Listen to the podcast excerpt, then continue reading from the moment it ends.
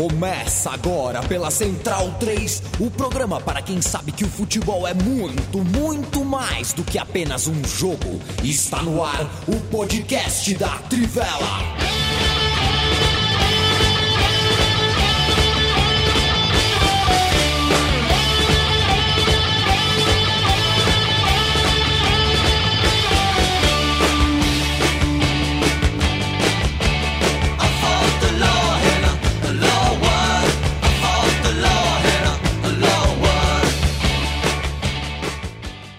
Boa noite, bom dia, boa tarde. Esse é o podcast da Trivela. Eu sou Leandro Amin. Hoje é dia 12 de julho de 2021. Estou na companhia de Bruno Bonstante, Matias Pinto, Felipe Lobo e o finzinho, o finzinho de uma macarronada. Comendo macarrão atrasou.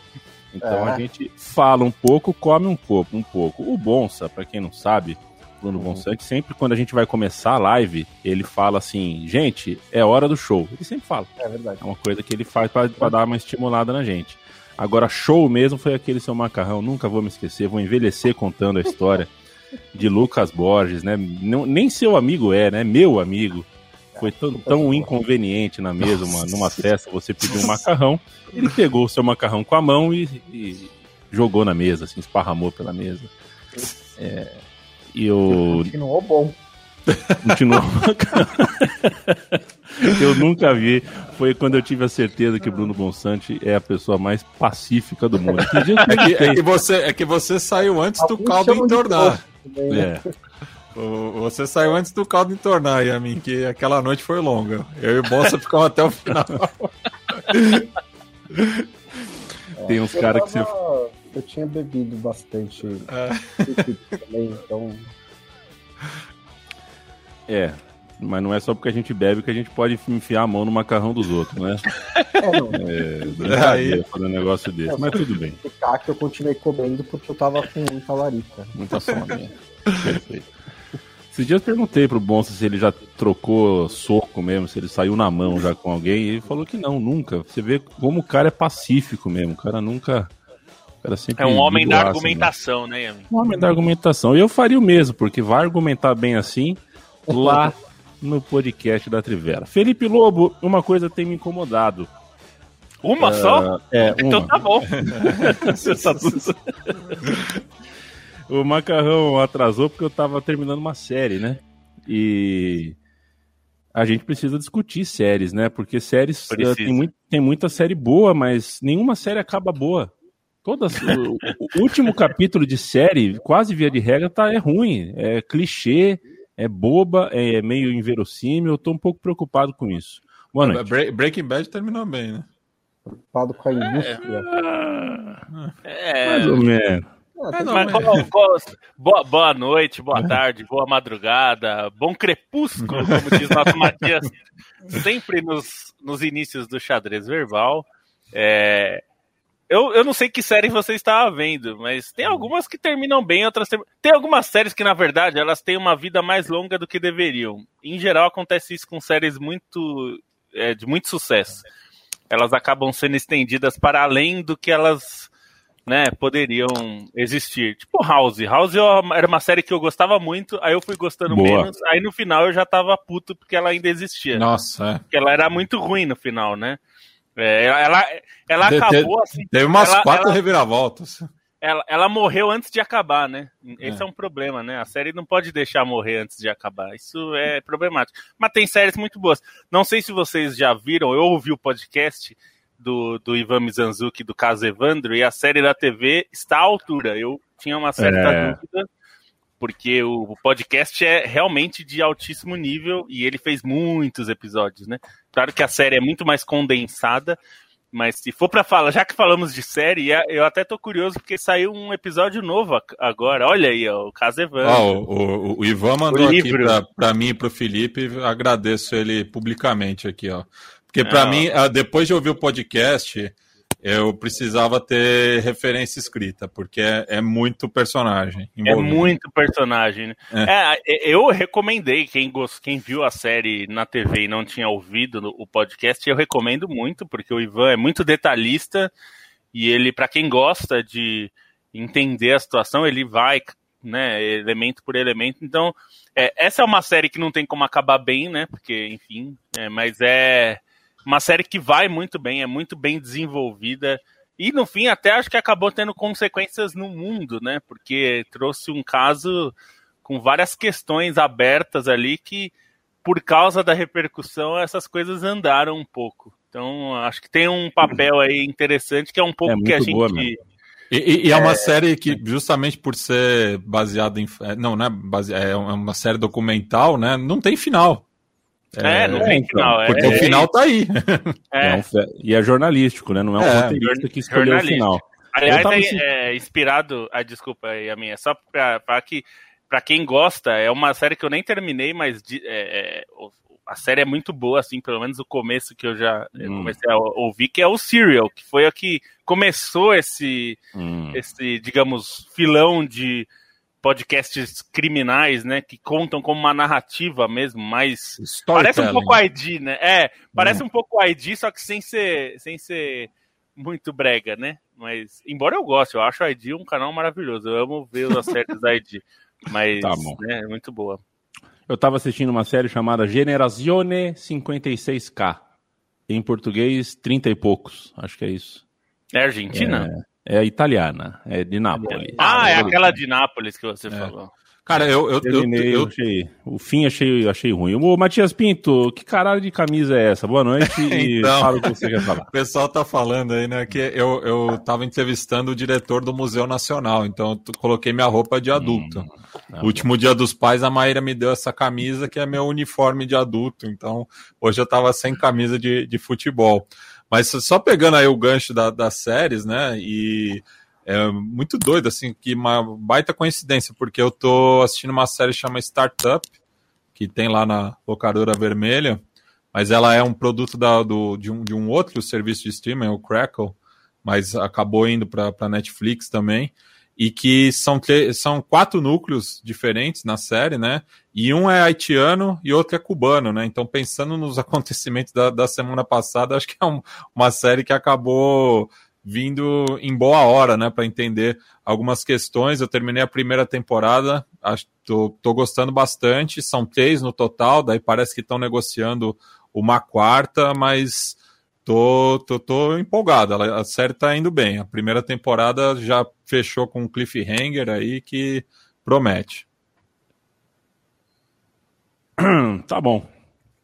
Gabriel Melquiades da Silva tá com a gente, o Bruno Neves, o José Sobreiro, o Patrick Ferreira, o Uri Geller, Matheus Freita, Sargento Pincel, Lucas Silva, Isaac Luno, Mágico Bianco, Daniel Alves, grande lateral barra meia, ah, o Emerson Pérez, o Guilherme França, o Botia Pereira, Omar, é, qual é o nome? O, o, o Omar Pérez. Omar Pérez, Omar, Omar Pérez, Pérez. grande bote, tá aqui com a gente, grande meia ah, do Santa Fé, Yuri Martenauer, é, a toda a família Mandela, diretamente da África do Sul, um abraço, Edson Abreu, é, muita gente aqui conosco, esperando para ouvir o que Bruno Bonsante tem para falar. Nesse fim, de, fim de semana a gente teve a tais as duas finais, né? Copa América e Eurocopa, e a gente fez um programa diário sobre euro. Não faria sentido a gente usar o último dia de podcast diário de euro para falar de Copa América. Mas agora a gente fala um pouquinho, vamos gastar 10, 15 minutinhos aqui que seja para falar de perspectiva, de seleção brasileira daqui para frente.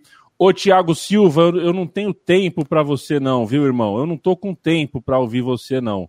Não vou te pedir ingresso, eu não vou te pedir camisa, pedir autógrafo, eu não sei qual é o mundo que você vive, qual é a bolha que você acha que a seleção brasileira está enfiada. É, acho que você tem que ver um pouquinho mais de vídeo de Bangladesh, do Haiti, das pessoas no mundo inteiro ah, gostando da seleção, amando a seleção. Elas não querem ter o ingresso, não. Elas não querem ter o autógrafo, elas não querem camisa autografada, elas querem torcer por um time. É, não tenho tempo para ouvir esse tipo de coisa de um capitão, de um cara com a história que você tem na seleção, que é uma puta de uma história, uma grande história. Se deu respeito, Thiago Silva. Bruno Bonsante, Copa América, Argentina campeã, que fica de perspectiva para o Brasil daqui para frente. O que eu achei muito irônico nessa história toda é quanto cada vez que eles reclamavam que as pessoas não estavam torcendo para a seleção brasileira, eles também explicavam, né, voluntariamente, porque as pessoas acabam não torcendo para a seleção brasileira. É, assim, eu achei que o Brasil na Copa América não, não brilhou em nenhum momento praticamente. Também é uma Copa América difícil de avaliar, porque É, a primeira fase foi um, um, gigantesco nada, então você fala, ah, o Brasil não jogou bem na primeira fase, foda-se, né? Ninguém jogou bem, não importava nada aquilo ali. É, a partir daí, é, teve bons e, e, maus momentos, mas eu acho que no geral foi um time muito é, travado, especialmente na questão ofensiva, né? O Tite ele, ele, ele usou essa Copa América para testar uma maneira de atacar que dialoga com o que muitos clubes grandes da Europa têm feito, inclusive seleções também, né? Jogando no, com, com a bola é, se posicionando no 4-2-4, com quatro jogadores na, na área adversária, tentando abrir a defesa do adversário. É, a gente viu a Itália fazendo isso, a gente viu outras seleções fazendo isso, é, e não funcionou. É, o time brasileiro no ataque é, dependeu muito, muito do Neymar, teve pouca, pouca ali, associação entre os jogadores de frente, pouca né, criação que não dependesse do Neymar. Eu acho que isso tem muito a ver com uma ausência de peças para fazer esse estilo de jogo. Eu não sei se é o mais adequado para os jogadores que o Brasil tem. A gente pode falar de uma maneira mais profunda em relação à geração, mas é, mesmo sendo boa ou não, é uma questão de característica. É, o Brasil não tem, principalmente laterais que entram para construir pelo meio, é, não tem volantes que distribuem o jogo, né, que fazem a construção, um, um jogador como o Jorginho, um jogador como é, o Busquets, é, tem o Fernandinho que faz essa função no Manchester City, mas ele já está por reputação e por idade, acho que fora dos planos da seleção brasileira. Então, eu não sei se ele, se o Tite vai insistir nesse, nessa estratégia daqui para frente, porque desde que ele assumiu a seleção, ele já fez vários times diferentes, né? O, da, o primeiro era um time, o da Copa era outro, o da Copa América de 2019 era outro, e esse de 2021 foi outro. A Copa, próxima Copa é ano que vem. É, não sei qual, com qual estratégia ele vai para o ano que vem. Acho que de bom nessa Copa América a gente teve é, principalmente o Lucas Paquetá, né, se estabelecendo na seleção brasileira. Eu não me empolgo muito porque já aconteceu antes com outros jogadores, por exemplo, em 2019, o Everton Cebolinha foi o grande destaque da Copa América, nessa Copa América ele foi uma decepção. É normal também, porque esse tipo de jogador que a gente está falando, esse nível de jogador, são jogadores mais medianos, que têm bons momentos, que não que às vezes estão um pouco embaixo. O Paquetá foi ótimo no Flamengo, não deu certo no Milan, fez uma boa temporada no Lyon. São jogadores úteis, bons, que fazem parte de uma engrenagem, mas não são os caras para comandar a seleção brasileira. É, nisso, acho que realmente o Brasil tem o Neymar do meio para frente, e aí os outros craques estão do meio campo para trás. E acho que isso é uma questão também que a gente poderia discutir. O, o, o Matias, é, para falar um pouquinho da Argentina, daqui a pouco o Lobo arremata com uh, um pouquinho mais de seleção brasileira, é, é claro, o momento de, de otimismo, o momento de alegria pós-euforia, pós-conquista, faz com que a, a, a sensação seja de, nossa, temos um timaço. Talvez a Argentina ainda não tenha esse timaço, mas talvez é, a Argentina esteja é, para, é para pequenos paradoxos do futebol, né? Você às vezes precisa ter um treinador menor para as coisas funcionarem melhor. Talvez a Argentina hoje não, ainda, assim como em 2018, não comportasse um tipo como Sampaoli. Mas talvez um tipo como Solari, que é mais um cara uh, uh, de perfil baixo ali, de fala baixa, um cara mais uh, apaziguador, um cara mais menos estrelado, né? Um cara com com, com, um perfil um pouquinho mais, mais mais tranquilo, mais reservado, é, e que treina um time que acaba mostrando um futebol mais pragmático do que, de repente, as ideias que, que a gente tem de futebol argentino, que é um futebol ofensivo, que é um time de ponta, que é o um time que em 2018 foi para cima da França e, de repente, até conseguiu, por 5, 6 minutos, estar tá na frente da França, mas aquilo foi absolutamente fortuito. Esse time da Argentina de hoje, eu acho que pega a França mais de igual para igual. Como é que você vê a Argentina daqui para frente? Acho que De Celso, Depou, Paredes, a gente começa a enxergar uma coisa na Argentina interessante sobre meio de campo, que era algo que era um, um setor esburacado. A zaga eu ainda tenho dúvidas, mas jogando o que jogou, nesse último sábado com a arbitragem uh, permissiva, como foi a arbitragem de sábado, dá para jogar. Como é que você vê a Argentina daqui para frente? E, a arbitragem foi permissiva para os dois lados, né? Isso que Totalmente, muitas vezes é, a, a, narrativa acaba omitindo isso, né? O Brasil fez mais faltas, inclusive, do que a Argentina e tomou um cartão amarelo a mais, né? É, eu tinha comentado no podcast de ontem, né, em relação ao, aos quatro finalistas do final de semana, que essa Argentina é, tá atrás de Brasil, Inglaterra e Itália, porque eu acho que está numa entre-safra maior, né? Você tem aí a experiência né, do, do Messi, do Di Maria, do Agüero, é um degrau abaixo, né? O Otamendi, que já vem de, de alguns ciclos na, na, seleção argentina, mas o resto é uma gurizada que está surgindo, né? Muitos deles com pouca trajetória no futebol argentino, né, acabaram se destacando mais no futebol europeu, e que é uma tendência não só da Argentina, mas de, de outros países da região, né, o Brasil passa muito por isso, né, na, na final é, muita gente se perguntou quem que era o Emerson, né, porque pouca gente que é, é, acompanha o futebol internacional conhece ele, né, o, o resto, assim, o, o grande público acabou sendo apresentado para esse jogador durante a Copa América. Mas eu vejo um trabalho é, consistente do, do Scaloni é, no sentido de justamente dar essa rotação, né? Porque ele meio virou um técnico tampão, porque não acharam um substituto para o Sampaoli, ele que estava na, nas, nas categorias menores, né? Inclusive é, começou a parceria dele com o Pablo Aymar, né? Que acabou depois é, saindo de cena, e, e, até tem uma curiosidade, né, que o, o gol do Di Maria acabou com um jejum de 16 anos, que a Argentina não fazia gol em finais, né, que foi o Aymar que descontou na final da Copa das Confederações em 2005.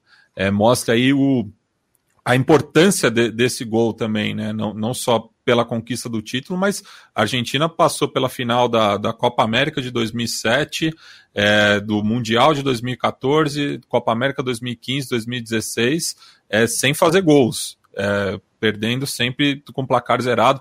Eu até postei esse dado, o pessoal provocou, né? Falou, oh, mas teve o gol contra do Ayala em 2007, mas no caso, gol a favor da, da Argentina. Então, o, o desafio do Scaloni era justamente dar rodagem né, para esses novos talentos que subiram.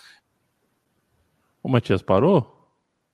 O Matias parou. Aparentemente travou aqui. É a travadinha, né? É, o estúdio da Central 3 costuma ter essas travadinhas. A gente espera 5 segundinhos, 10 segundinhos, eu espero que ele volte. É. Mas, é, continuando, acho que o que ele estava falando, né? Eu acho que a grande mérito da Argentina na Copa América foi é, conseguir jogar como uma unidade, né? Como a gente não via há algum tempo. Acho que isso já tinha aparecido um pouquinho na Copa América de 2019, mas aquela era muito, assim, muito inicial no trabalho. Nem parecia que o Scaloni tinha chegado para ficar, né? Como treinador da Argentina, ele parecia um tampão ali. É, o Messi estava praticamente carregando um, um elenco de desconhecidos que hoje em dia são menos desconhecidos, né? Jogadores como o Depol, principalmente, o Paredes, eles estão ganhando um pouco mais de destaque. Hoje o Depol foi confirmado no Atlético de Madrid. É, mas acho que principalmente na final, é, o grande mérito da Argentina foi essa capacidade de jogar como uma unidade, né? Um time é, organizado defensivamente, como há muito não se via, pelo menos desde a Copa do Mundo de 2014, que jogou junto, jogou como um coletivo e conseguiu é, segurar um Brasil que, como a gente falou, né, também, como eu falei no começo do programa, não estava brilhante no ataque. Mas a Argentina também teve uma responsabilidade nisso, pelo menos na final, e aí permite que o Messi jogue um pouco mais solto. Embora ele não tenha feito uma grande final, mas ele fez uma grande Copa América. É, é eu, eu acho que a Argentina se tornou um time e isso é importante, porque era um bando, né, há muito tempo. Acho que essa é, é uma capacidade. Não acho que mudou tanto o status da Argentina em termos de é, capacidade ou projeção para a Copa do Mundo. Acho que a Argentina é um time é, forte é, no sentido de é, ser um time que compete. Já tinha mostrado isso em 2019. Até alguém perguntou aqui se em 2019 jogou melhor. Eu acho que não. É, eu acho que, na verdade, é, foi uma combinação, pelo menos no jogo contra o Brasil, de o Brasil ter jogado pior, mas a Argentina marcou melhor também, né? Porque a Argentina sofreu para marcar em 2019, lembrando que não tinha o Neymar, e dessa vez é, marcou bem. O Neymar pegou muito na bola, mas sempre em condições pouco favoráveis. Então acho que é importante, é, é importante isso. Tem que lembrar também assim que eu acho que o Brasil é, eu fiquei com a sensação de que o Brasil saiu com mais problemas do que tinha antes da Copa América.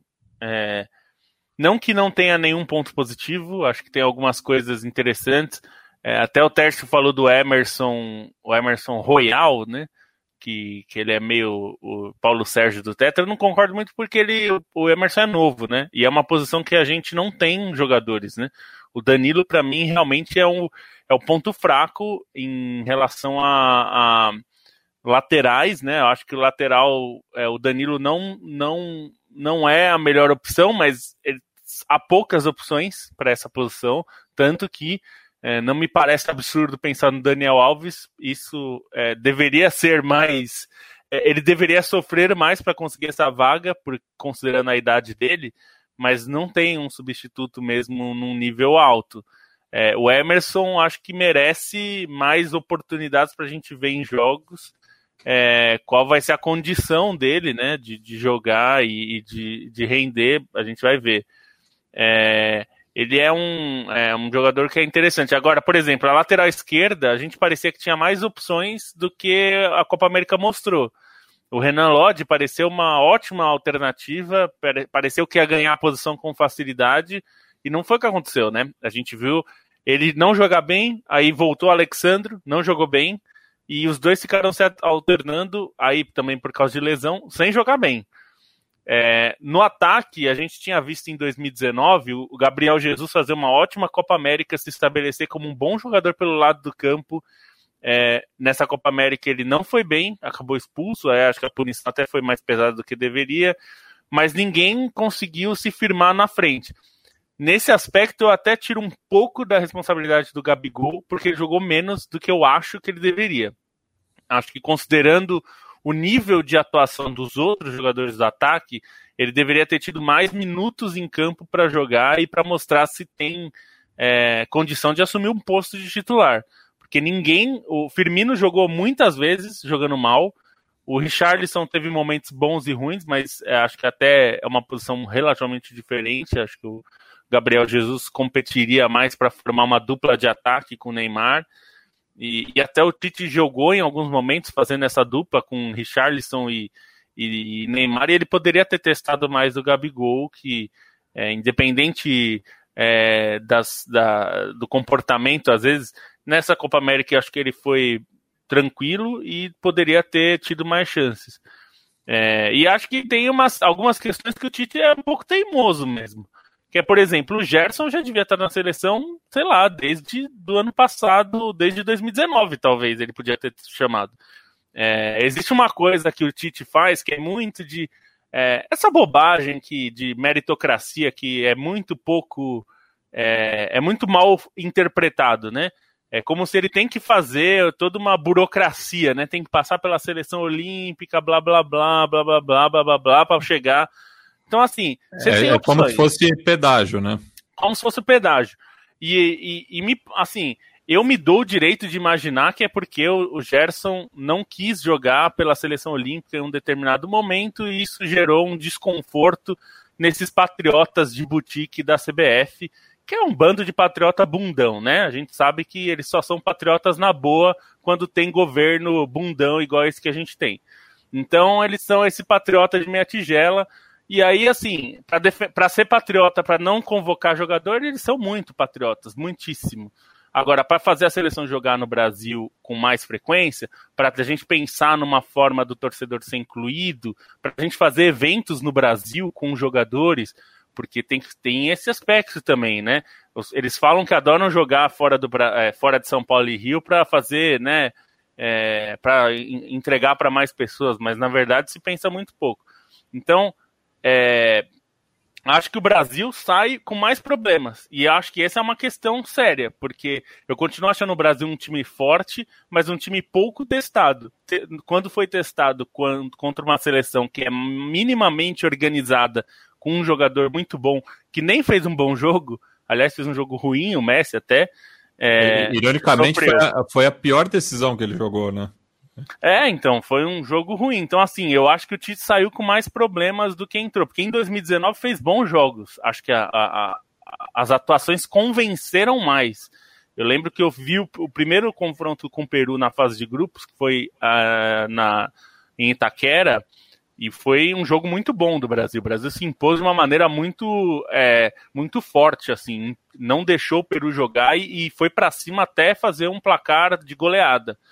É, então, acho que o Tite tem bastante coisa para pensar nisso aí. Mas eu também não acho que o Brasil virou uma seleção porcaria. Ah, não, vai perder de qualquer um. Não é assim também. Mas eu acho que a falta de testes de nível pode pesar sim. Esse ponto que a gente. Muita gente fala sobre a questão da Liga das Nações, né? Os Espanha, Itália, França estarem brigando, estarem sempre jogando entre eles cria testes difíceis mesmo. Então esses times são testados com muita mais frequência, né? Eles têm que se provar, né? A Itália tendo que jogar aí com a Espanha fazendo um jogo bom, é, tudo isso cria problemas que eles vão ter que resolver agora, né? E, e algo que é, me preocupa em relação à seleção brasileira sob o comando do Tite foi algo que ele deixou transparecer na convocação para a Copa do Mundo de 2018 é de que ele entende só uma maneira de, de jogar, né? É, ele é muito fiel assim a, alguns princípios e acaba virando refém disso, porque quando o Brasil se encontra em adversidade, que foi o que aconteceu contra a Argentina, foi o que aconteceu contra a Bélgica, é, em menor medida contra a Suíça, justamente na estreia da, daquele Mundial, é, rola uma pane geral. E, e meio que falta alguém é, para organizar o time. É, falta esse jogador que passa os, os demais é, jogarem.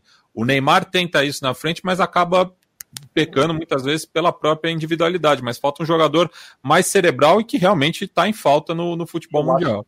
E se o Brasil quiser jogar propondo, é, não dá para o meio ser Fred e Casemiro simplesmente não dá. Que entre o, Gerson, que é, vamos buscar aí uma alternativa, porque o Fred... Ou o Paquetá, de fato, seja recuado, né? O, o Paquetá que foi um que, que saiu melhor do... É, saiu melhor. melhor. Saiu melhor do que entrou nessa Copa América. Acho que o Fred até fez uma boa Copa América, mas principalmente é, o, o, o Casemiro é um caso complicado, porque ele ao mesmo tempo é um dos melhores da sua posição, talvez o melhor volante, primeiro volante do mundo, mas ele ajuda pouco com a bola. Então, assim, quando ele tá jogando no Real Madrid, que aí joga ele, o Tony Kroos e o Luka Modric, beleza, ele não precisa ajudar na construção, não importa. É, mas, e assim, não é que ele é grosso, não consegue acertar um passe, mas não é a característica dele. É, mas na seleção brasileira, se você está jogando dessa maneira que o Brasil está jogando, num ataque mais posicional, que você coloca os caras ali se posicionando, tentando girar a bola para abrir espaço e tudo mais, é, o Casemiro se torna um zero com a bola, com, com, com a posse de bola, porque ele, ele, ele não vai dar um, ele não vai construir, né? Ele consegue passar a bola, ele consegue fazer ali, recuperar, consegue tocar para o lado, deixar para o Fred, dar para o Neymar e tal, mas ele não vai dar o passe mais agudo.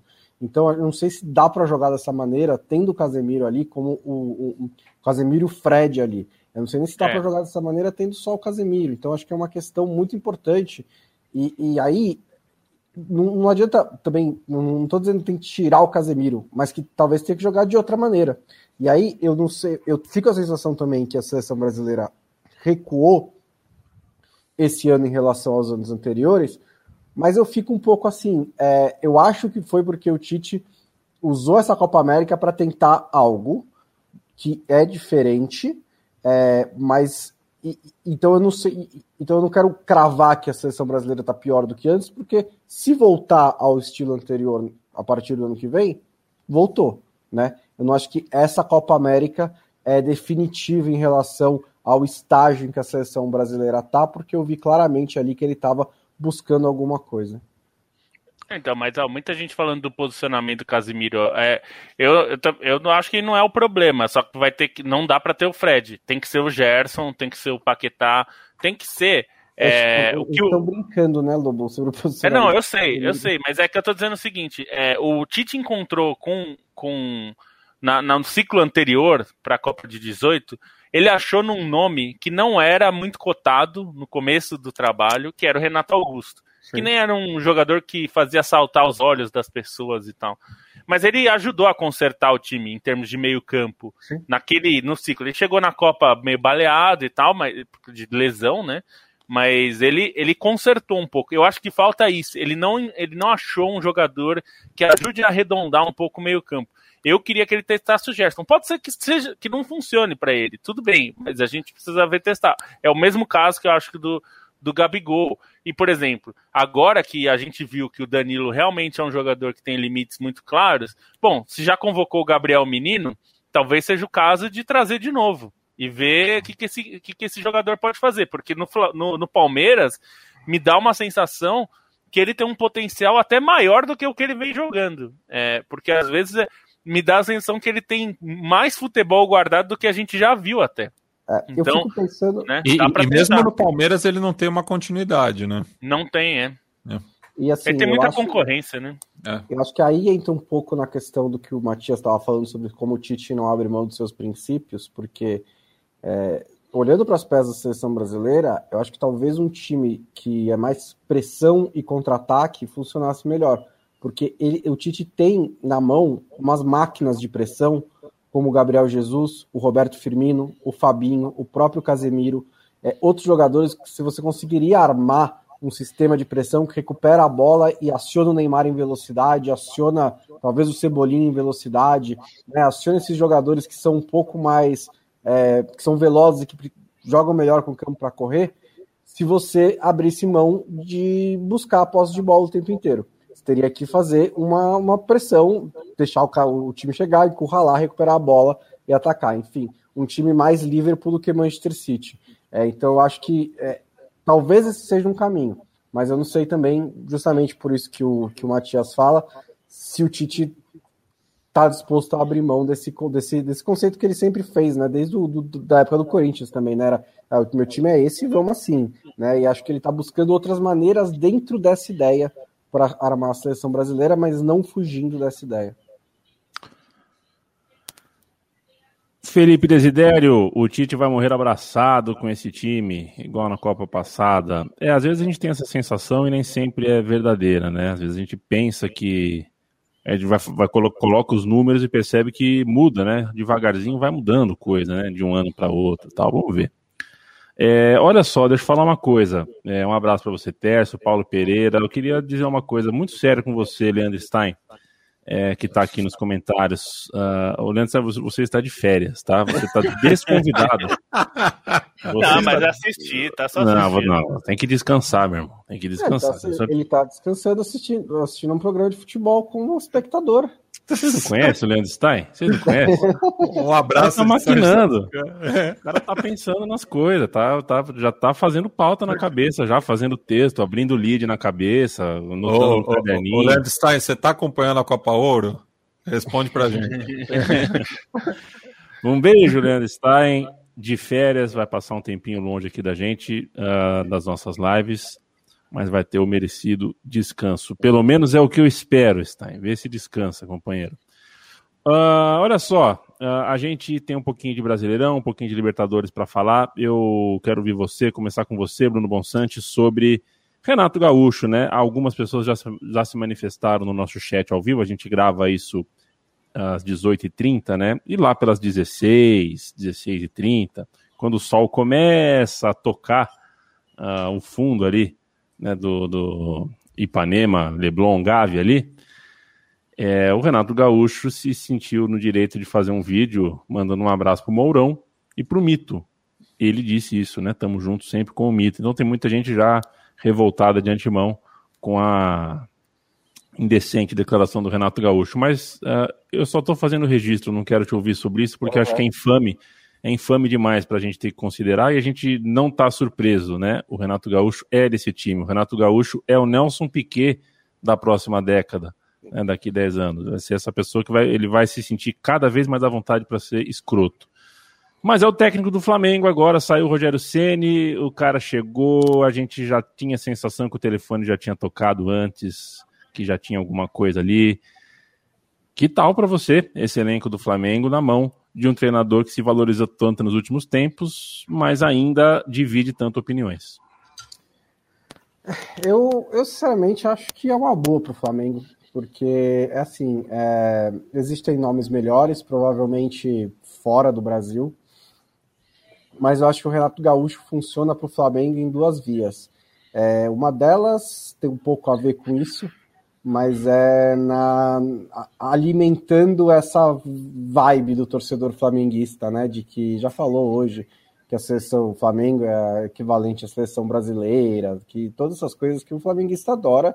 E eu acho também que em medida, em, comedidamente, é algo muito legal da torcida do Flamengo essa empolgação às vezes passa do ponto, mas possível controlar todo mundo, né? Mas é uma, uma, uma, uma, uma característica interessante da torcida do Flamengo que o, o Renato Gaúcho certamente vai influenciar, porque ele também tem uma personalidade que às vezes é legal e na maioria das vezes não é.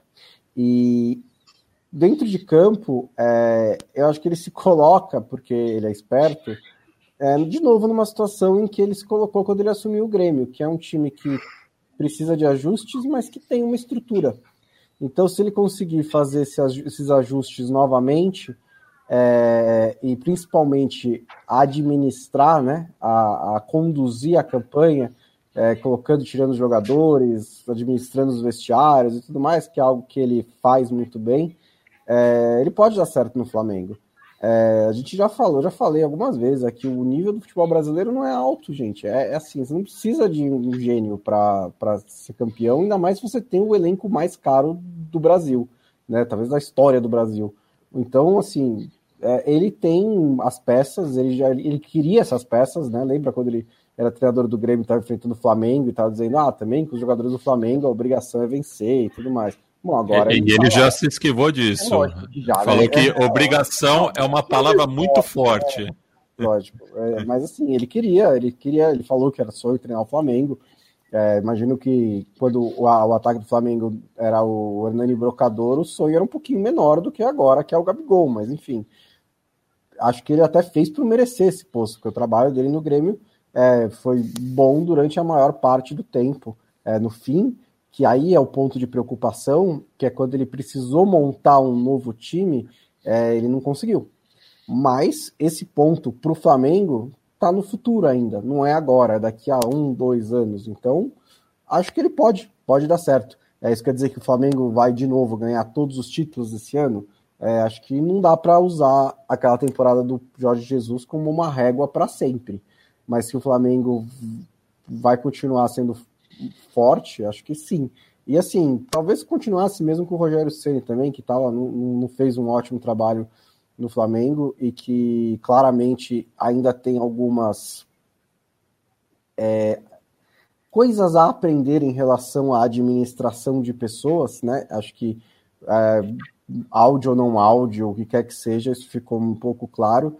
E também destaco né, o timing impecável da diretoria do Flamengo de demitir o Rogério Ceni às 12h46 da manhã. Assim, não é suspeito de maneira alguma, né? É uma, emitir uma nota oficial dessas uh, no meio da madrugada.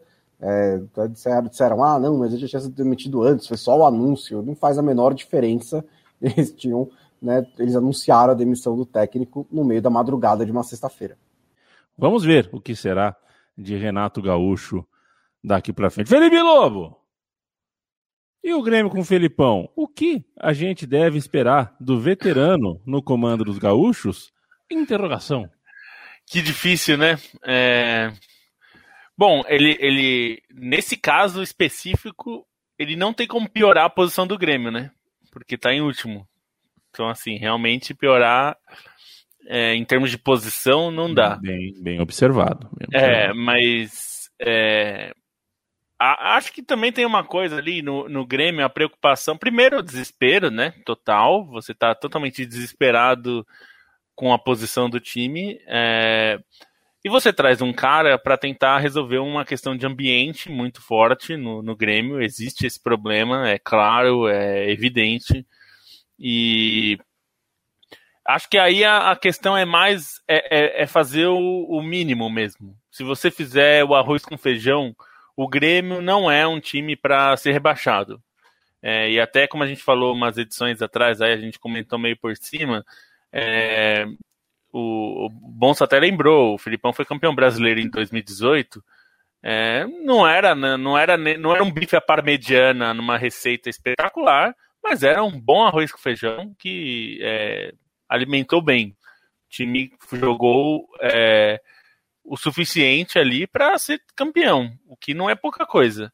É, considerando o estado do Grêmio, se, se você tivesse é, contratado o Filipão antes do campeonato e pensando vamos ser campeões brasileiros, eu diria é um pouco difícil imaginar.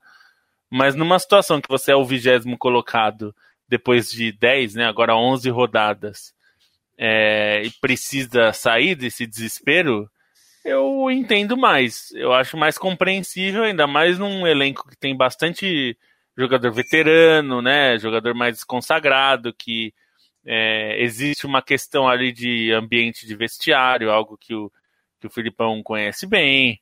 Então, é, nesse contexto, eu entendo mais. É um pouco como eu falei também que o Filipão assumiu o Cruzeiro, que tinha medo de cair para a Série C. Começou muito empolgante, as pessoas até acharam que talvez pudesse subir para a Série A de novo. É, depois perdeu o embalo, mas escapou da Série C, que era o desespero. No momento que o Filipão chega, o medo da torcida era cair para a Série C não caiu. Acho que um pouco do medo do torcedor do Grêmio hoje e da diretoria é cair para a Série B, porque passou 10 rodadas e o time está lá em último. Então, assim, é, eu acho é, justo o time se preocupar com isso. De, olha, a gente está realmente ameaçado de cair porque passou 10 rodadas já, já passaram e a gente está aqui. Nesse sentido, se o objetivo foi escapar do rebaixamento, eu acho que o Filipão entrega e a, talvez até com, com alguma sobra. É, é, não sei se dá para pensar em se conseguido esse objetivo, se 2022 dá para pensar em muito mais coisas. É, aí eu diria acho que não, que foi o que aconteceu um pouco com o Palmeiras, né? É, depois que conseguiu ali um objetivo que foi bem interessante, conseguiu conquistar o Campeonato Brasileiro, não conseguiu a Copa do Brasil, né? Numa disputa que é difícil mesmo, a, a, a Libertadores, perdão que chegou na semifinal, é difícil, a Libertadores é, não tem garantia nenhuma de ser campeão, mesmo que você tenha um time espetacular, é só ver a França na Euro, o time era, é, se você, se a gente apostasse aqui é, na França, eu não apostei nesse caso, mas se a gente fosse apostar na França contra a Suíça, é, acho que a maioria das pessoas apostaria na França, dificilmente apostaria na Suíça. Então, assim, nesse sentido eu entendo o Grêmio. Eu acho que para esse objetivo do Grêmio, é suficiente. O, o Grêmio, segundo estatísticas, né, times que em 9, 10 rodadas estão com essa pontuação, tem uma chance enorme, enorme de rebaixamento. Ainda que o Grêmio tenha dois jogos a menos que quase todos os concorrentes. Então são pontos perdidos, né? Fazendo a conta de pontos perdidos, a coisa não parece ser tão uh, desastrosa assim, por enquanto. O Grêmio não dá nenhum indicativo de que vai usar bem esses dois jogos que tem a menos, né? Ter jogo, ter jogo a menos não vale nada se você pega o jogo a menos e não faz nada em campo. Então, aguardemos. A gente tem Palmeiras líder do campeonato, com cinco vitórias seguidas, seis em sete jogos. Acho que é um time que aproveitou de maneira impressionantemente bem esse período complexo que o Flamengo, por exemplo, até que o Flamengo conseguiu um desempenho razoável com os desfalques de Copa América. O Palmeiras conseguiu um desempenho quase impecável. Então, tenho que comemorar, não à toa, é o líder. O Flamengo com dois jogos a menos também, e esses dois jogos como, visit como visitante, né? Um deles, inclusive, Grêmio contra Flamengo. Alguém vai perder ponto aí. E um destaque também para Fortaleza, que tá, não está em quarto lugar por um acaso, está em quarto lugar mostrando argumento futebolístico, né? Está mostrando jogo, está mostrando a ideia é um campeonato muito curioso. Talvez a gente possa na quinta-feira, nas próximas semanas, aí falar com um pouquinho mais de dedicação sobre não só o Fortaleza, mas o Atlético Paranaense, Bahia, Ceará até, que já está um pouquinho mais para baixo, está em, tá em nono, se não me engano, mas são times que preocupam o Grêmio, por exemplo, né? Porque são times que na hora que você faz a contagem e o prognóstico do campeonato, você pensa que pelo menos um destes, o, o, o famoso time nordestino com pouco orçamento, que a gente imagina que vai uh, claudicar, né? E esses times estão bem. É o esporte. É, esse no momento é o esporte. Agora são quatro vagas, né? Caem quatro, é muita gente. E para mim tá bem claro que o Fortaleza vai ficar. Talvez não fique em quarto, né? Porque ele, o elenco não é tão grande. É, a gente sabe como o campeonato exige, o campeonato acaba respeitando uma certa lógica econômica. Tem que ser muito forte, né? Tem que ser uma Fortaleza muito forte para se manter em quarto lugar num campeonato com, com um desnível uh, econômico que a gente tem que se reflete nos elencos. Mas não acho que o Fortaleza vai cair. Atlético Paranaense também não. Bahia tá com cara, enfim, é complicado. A situação do Grêmio realmente é para a gente conversar com mais carinho lá na frente e olhar para esses times que uh, não estão mostrando só, só bom, boa pontuação. Eu acho que o Campeonato Brasileiro começou num bom nível, se vocês querem saber. Tenho assistido uh, mais jogos que, exceto a arbitragem, claro, né? Deixar a arbitragem de lado. A arbitragem praticamente sabota uh, boa parte dos jogos, mas a gente já falou aqui de quatro, cinco times que estão fazendo algo legal. O Fluminense está legal de assistir. O Bragantino, Red Bull Bragantino, está lá em cima, brigando pela primeira posição. Então, um campeonato legal. Acho que esse primeiro, quase primeiro um terço do campeonato aí, eu gostei da bola rolando. Tem muita coisa querendo atrapalhar, né? A arbitragem e toda a nossa cultura ali ao redor. CBF, Caboclo e tudo mais, esse baixo astral, Olimpíada, Copa América sendo jogada, desfalcando todo mundo, é tudo um, uma desgraça ao redor, mas até que até que o nível tá bom.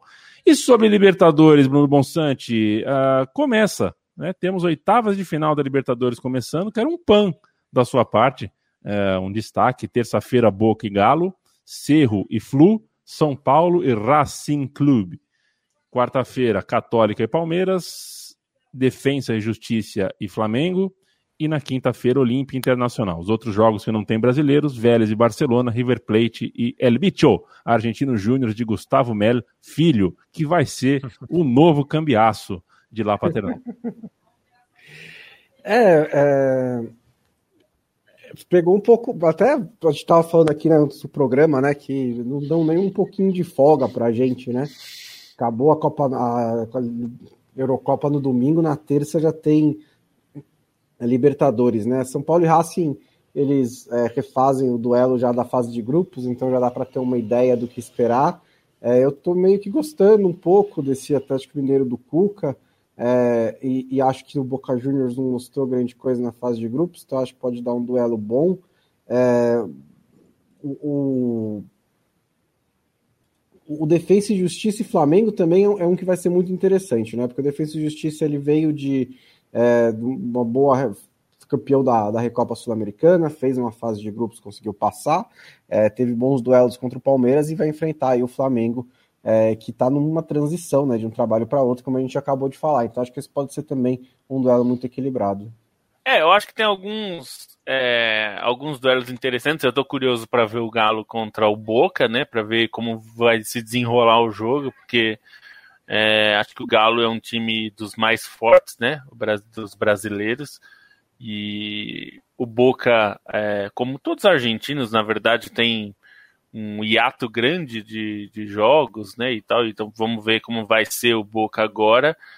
É, é um duelo que me, me chama a atenção um pouco. É, dos outros, eu acho que a gente vai ver muito mais do mesmo, né? Porque tem Racing São Paulo e Olímpia e Inter, que são dois duelos da primeira fase que vão se repetir. É, não tenho grandes expectativas em, em, termos dos dois jogos, porque tanto o Racing São Paulo é, acho muito provável que seja um jogo muito travado, com pouquíssimas chances, é, tanto na ida quanto na volta. É, o Olímpia Inter, é, pelo que o Inter tem jogado, é difícil esperar alguma coisa, mas o Inter imagino ser um pouco mais forte do que o Olímpia, mas é difícil, a gente vai ter que ver como é que o jogo vai se desenrolar também.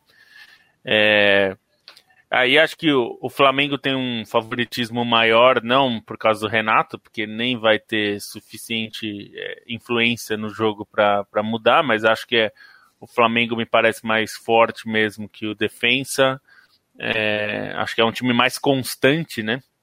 E, e eu também estou curioso de ver o Palmeiras, porque acho que o Palmeiras está numa grande fase no Campeonato Brasileiro.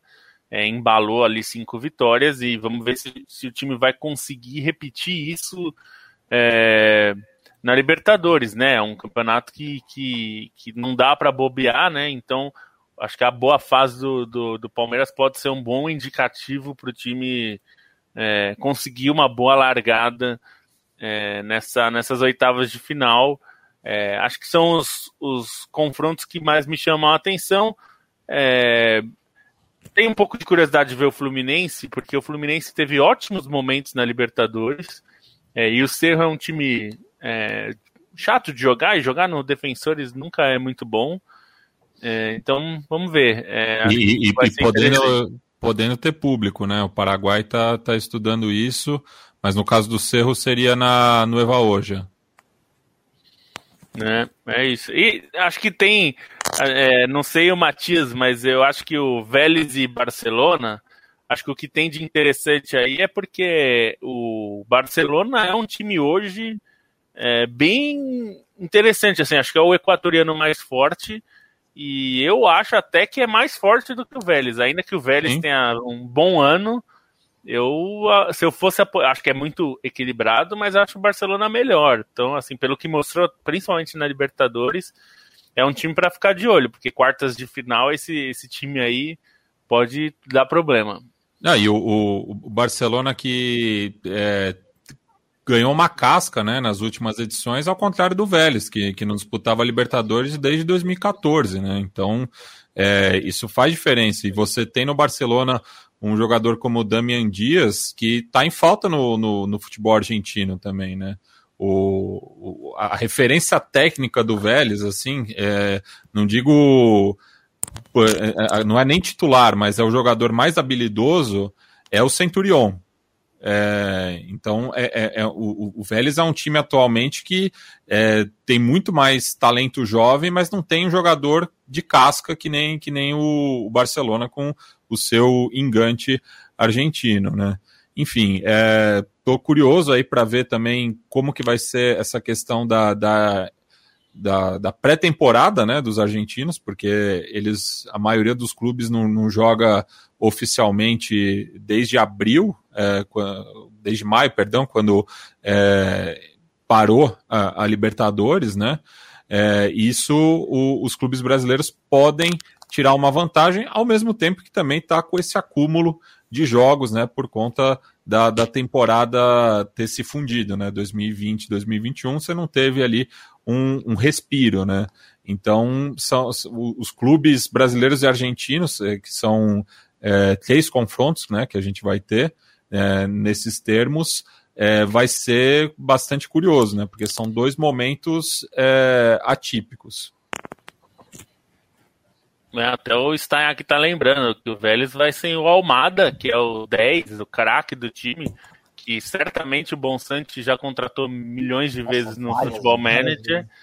É um, é um craque em potencial ali. É, e vai estar tá nas Olimpíadas. É um desfalque pesado pro time. Assim como o 10 do São Paulo, né? Vai estar tá nas é. Olimpíadas. É um jovem. Um, um jovem Daniel Alves. Bruno Bonsante. São Paulo que vai sem cinco titulares amanhã contra o Racing. São Paulo, é, acho que essa perna aí vai ser muito interessante de ver, né? Primeiro porque se avizinha um clássico nas quartas de final. Então, é, para o brasileiro esfrega as mãos, né? Pode dar um São Paulo e Palmeiras nas quartas. E como a campanha do São Paulo no Campeonato Brasileiro começou uh, muito ruim, é, a gente tem curiosidade de saber qual São Paulo entra. Eu acho que em nenhum momento para esse São Paulo faltou faltou bril. Não é um time que falta bril, não. Acho que é um time é, que mesmo após o Campeonato Paulista aí sentiu os empates, tal, algumas infelicidades, alguns jogos muitos, desfal muitos desfalques também. É, mas eu não acho que é um time desmobilizado. Não acho que o Campeonato Paulista desmobilizou o São Paulo. Acho que foi, enfim, são circunstâncias. Acontece mesmo. Você força muito o time na, no, num momento que você não tem férias, nem pré-temporada, uma pressão muito grande por um título.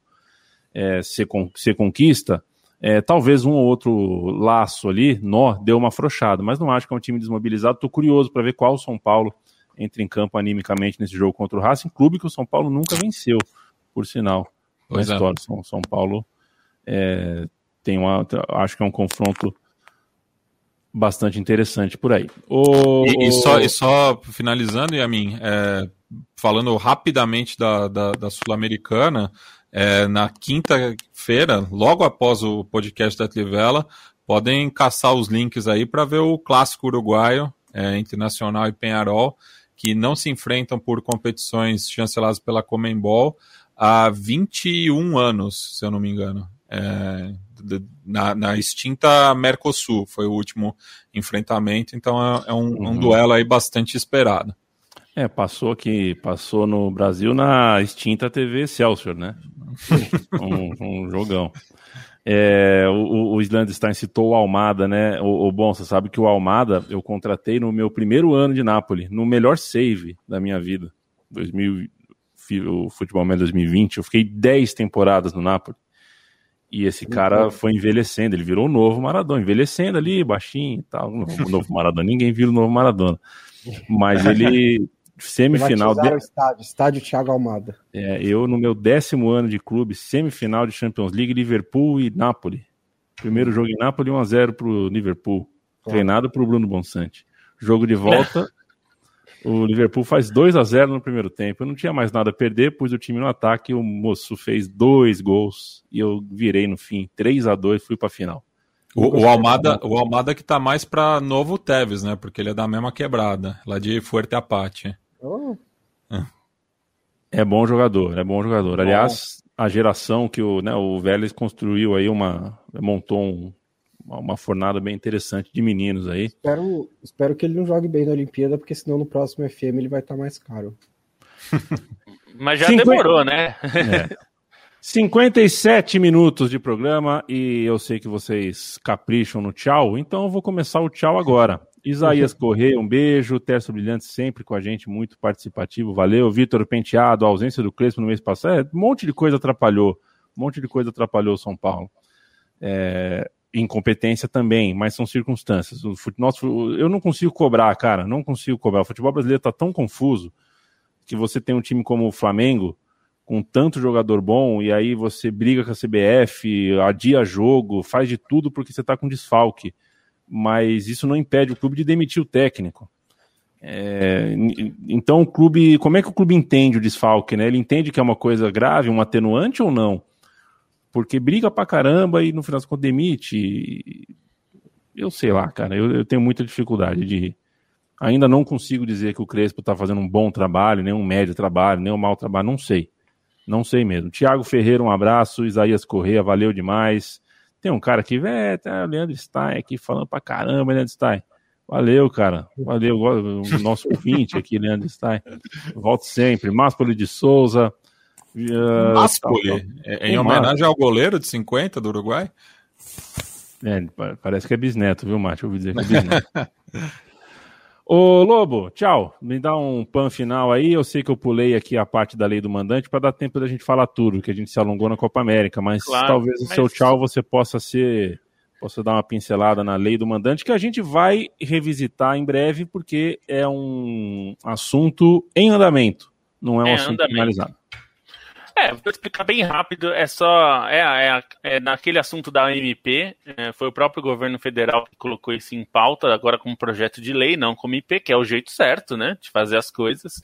É, os clubes são favoráveis. A mudança é basicamente que hoje a legislação exige que alguém que vá transmitir tem que ter os direitos assinados com os dois clubes. Então, se vai jogar, é, se vão jogar mandante visitante, você, se você só tem um, você não pode transmitir a lei do mandante, que, que é o que os clubes querem, é, é, vai mudar isso para que, se você tem os direitos do mandante, você já pode transmitir, independente do visitante. Né? É o projeto de lei 2336 é, e, e, é chamado assim de lei do mandante. É, qual que é, e, existe um certo consenso, não é exatamente um consenso, mas a grande maioria dos clubes é a favor, e até a Globo é a favor qual que é a discordância? A discordância é que os clubes querem aplicar essa lei imediatamente, inclusive para contratos assinados, que é o caso do Campeonato Brasileiro, que tem contrato até 2024. Essa é a discordância. É, existe uma emenda que está sendo colocada por um deputado de São Paulo que quer é, fazer com que os contratos assinados não sejam afetados. Isso a Constituição já prevê. Qualquer contrato assinado em legislação anterior vale o contrato anterior. Mas houve esse problema no Campeonato Carioca, vocês devem lembrar, foi exatamente isso que aconteceu. Quiseram aplicar imediatamente num contrato assinado, a Globo é, não gostou, rescindiu. Acho que não vai ser o caminho agora, a Globo não vai rescindir com todos os clubes, mas vai dar um problema. E isso beneficia a Turner, que está fazendo bastante força para para aprovar essa lei, bastante lobby. Ela tem todo o direito de fazer o lobby que ela quiser, os clubes têm todo o direito de buscarem os direitos que eles acham que merecem ou que será melhor.